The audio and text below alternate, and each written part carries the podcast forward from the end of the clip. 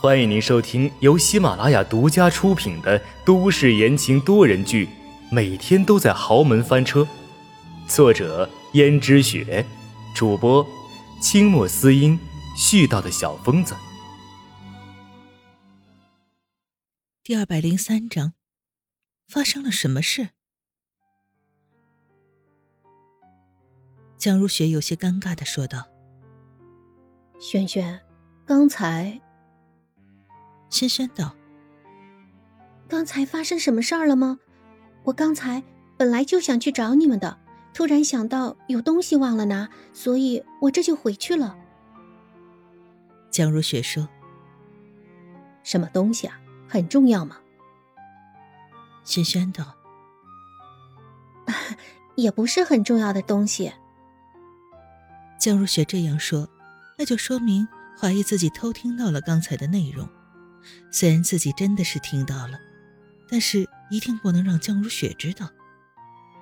轩轩在脑海里思索着，如果江如雪再继续追问下去，自己该说什么东西呢？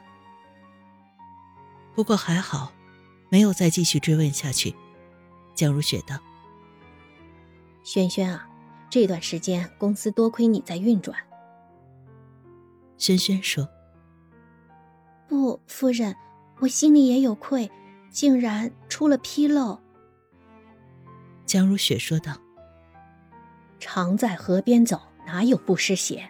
出纰漏也是很正常的事儿，你不用太过担心了。”轩轩道：“有夫人这句话，我心里好受多了。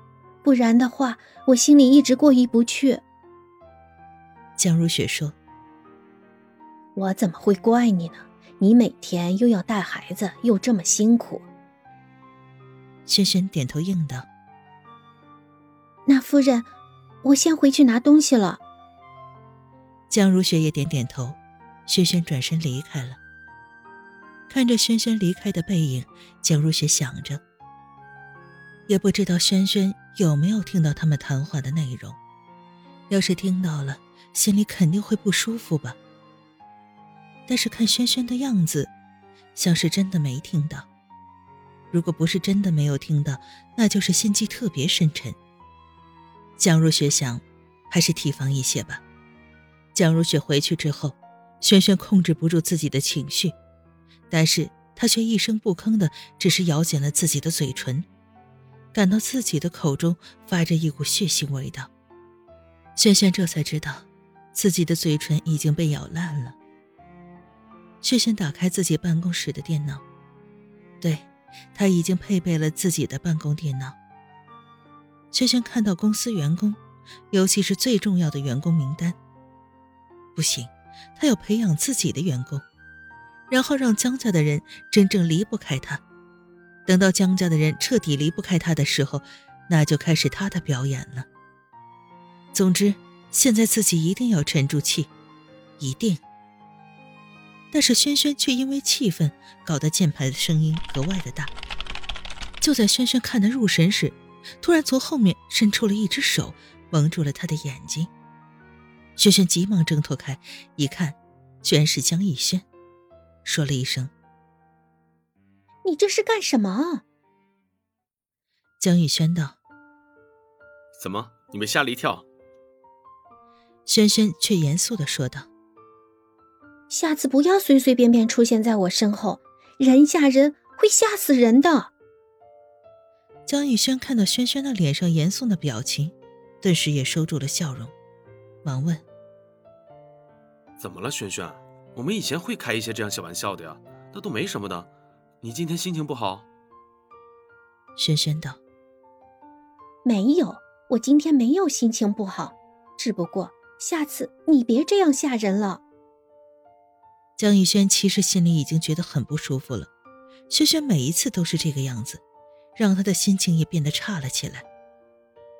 我只是看你最近太忙了，想让你放松放松，顺便好好陪陪你而已。你现在整个人每天都泡在公司里面，我们都好久没有在一起过了。今后在一起的日子还长，现在夫人需要我，我当然得好好表现表现。倒是你吓了我一跳。江逸轩听到轩轩满是指责的话，说道：“轩轩，其实你不用做这些的。你一个女孩子，为什么非要在我妈那里管公司呢？”虽然江逸轩很依赖江如雪，但是心里面还有些不满意江如雪这个女人管理着江家的所有事情，而且对自己还有些霸道专横。比如自己和温思思结婚吧，就是江如雪强行要求的。他万般无奈之下，才找到温思思，提出了表面结婚的事情。所以他在心里觉得，自己心爱的女人千万不要像江如雪那样。可是最近的轩轩，却在他身上看到了江如雪的影子。轩轩现在一天有十二个小时都在弄公司里面的事情。看到轩轩电脑上面全是公司的资料，自己只是想来找轩轩陪他放松一下，轩轩却很严肃的叫他以后不要这样做了，这让江逸轩的心里有几分厌恶，也没有什么耐心了，抬脚就准备走。轩轩也注意到江逸轩要走，连忙拉住他说了一声：“你去哪儿？”“我不打扰你的大事了，我走了。”你生气了？没有，我哪里敢生气？我就先走了。轩轩再一次的拉住他。等一下，你这样子就是真的生气了。对不起，逸轩，是我不好，是我没有顾及到你的感受。你不要生气了，改天有空我一定好好陪陪你，好不好？改天。你哪次都说是改天，以前的时候你看见我偷偷过来陪你，你高兴的直流眼泪，但是现在呢，你反而指责我。那好，今后我不来找你总行了吧？说完，江逸轩甩手就走了。轩轩追出去说：“逸轩，你等等，逸轩！”江逸轩火气没消，走得快。这时，轩轩哎呦一声摔倒在地上。江逸轩终究还是不忍心转过身来，轩轩连忙爬起来，跑到江逸轩的面前道：“你不要生气，你千万不要生气啊！我做的一切都是为了我们的将来。为了我们的将来，我都说了，你不用做这些事情。你知道我不擅长做这些，现在你学了，而且学的那么精通，大家都说你比我妈还有过之而无不及，岂不是显得我很无能吗？”你就让我照顾你好了，何必把自己搞得这么累？我不累，为了我们的将来，为了我们的孩子，我不觉得累啊。轩轩，不要再搞这些了，我不希望你弄这些。为什么？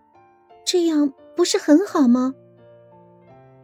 那轩轩，我现在给你一个选择，今天下午是我好不容易找机会躲开我妈视线才来找你的，这种机会啊。并不常有，要么你现在不要管公司的事情陪我，要么你就继续做吧。但是以后我都不会再来找你了。逸轩，你这是干什么？你什么时候变得这么不成熟了起来？你真的很幼稚。这就是你的选择？公司的事情比什么都重要吗？重要的连我们之间的感情都可以不要了吗？如果真要是这样的话，那好吧，你管你的公司吧，我走。轩轩心里想到自己刚刚查到关键的地方，轩轩说：“逸轩，你不要闹了，我真的有很重要的事情，有什么话我们后面再说好吗？我要继续回去处理公司的事情了。”你这么爱处理公司的事情，我明白你的选择了。你有副董事长的位置，也就不在乎我们的关系了。就这样吧。江逸轩转身就离开了。这一次，无论轩轩怎么喊都无济于事。看到江逸轩离开的背影，轩轩的手捏成了拳头。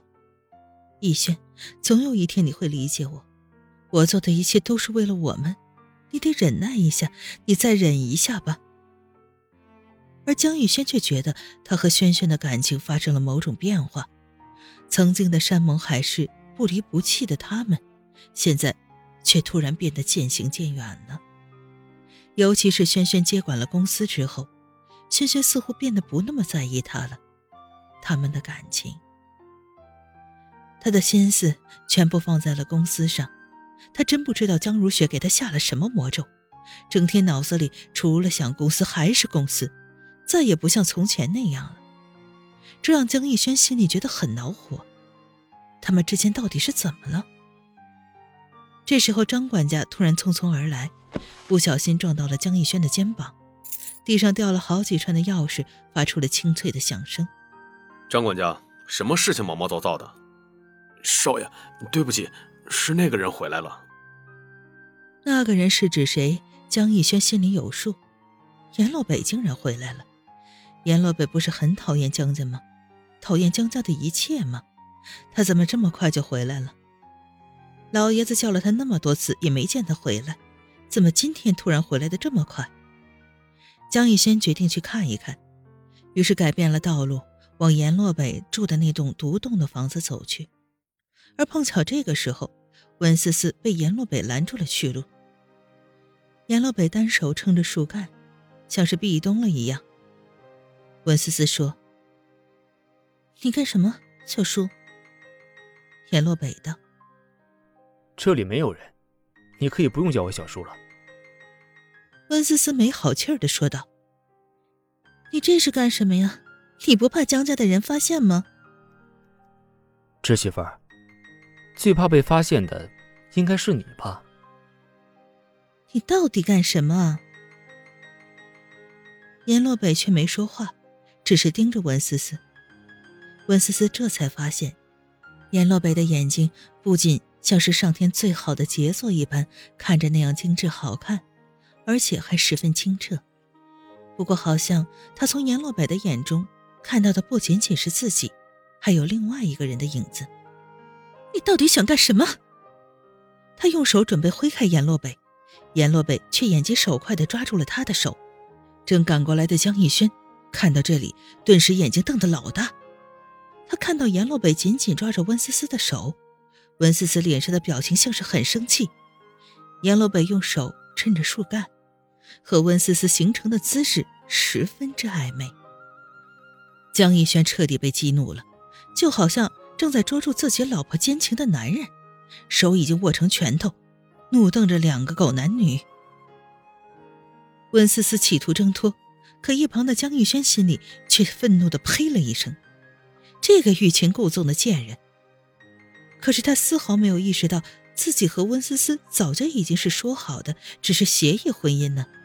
现在他的感觉就像是真的被戴了绿帽子一样。温思思试图挣脱阎洛北的束缚，但是阎洛北把他抓得死死的。温思思说道：“你放开，弄疼我了。”只见温思思白皙的手臂上已经被阎洛北捏出了红痕。阎洛北的力道轻了一些，说道：“侄媳妇儿，我今天找你是想告诉你，我想跟你结婚。”这句话被江逸轩听到了，江逸轩刺激的不轻。阎洛北一个长辈说想跟自己的媳妇结婚，还好这个地方人少偏僻，要是被下人听到了，他的脸都不知道往哪搁。江逸轩十分愤怒的看着两人，但是却控制住了自己的情绪，因为他想看看这两个人还想搞出什么花样。温思思也觉得不可思议：“ 你疯了吗？”我没疯，侄媳妇儿，我当然是认真的。你也知道我是你的侄媳妇儿，为什么还要说这种话？更何况我们之间是不可能的。你想娶我还不嫁呢？阎洛北可真自信呢，凭什么他想娶她，自己就要违背人伦的嫁给他？那你嫁给逸轩，逸轩有什么好的？除了比我年轻几岁。但是男人年龄越大越成熟，难道你喜欢上了逸轩，所以不愿意跟我在一起了？温思思无语了，这到底是什么逻辑？于是道：“当然不是了。”我跟他只是表面婚姻，我对他没有任何意思。这个我倒是相信，因为我知道我魅力比他高。侄媳妇，你怎么可能喜欢他，不喜欢我呢？我两个都不喜欢。够了，你就是个疯子。何况这种事情不可能办到的。我已经是江逸轩的妻子了，你作为我的叔叔辈的人，又怎么可能和我结婚？你不怕唾沫星子把你淹死吗？我怕这些干什么？我要是早怕其他人议论的话，我现在早就不知道躲到哪个角落里去了，还能这样大摇大摆的沐浴在阳光之下。温思思知道阎洛北说这话背后一定有一段故事，但是他并不感兴趣，他只知道阎洛北就是个疯子。温思思道：“总之，这是不可能的。怎么不可能？就是不可能。如果是媳妇儿，我真的办到的话，你就嫁给我。我为什么要嫁给你？”就算你以后不怕被外人的唾沫星子淹死，我还怕呢。放心吧，我会好好保护你的，这种事情绝对不会发生。温思思见阎洛北的话里面竟然有些动真格的意思，于是道：“ 你这是来真的吗？”难道侄媳妇以为我说话不算数吗？好吧，为了证明我说话是算数的，侄媳妇儿。你就等着披上婚纱，重新嫁给我吧。听众朋友们，本集播讲完毕，感谢您的收听。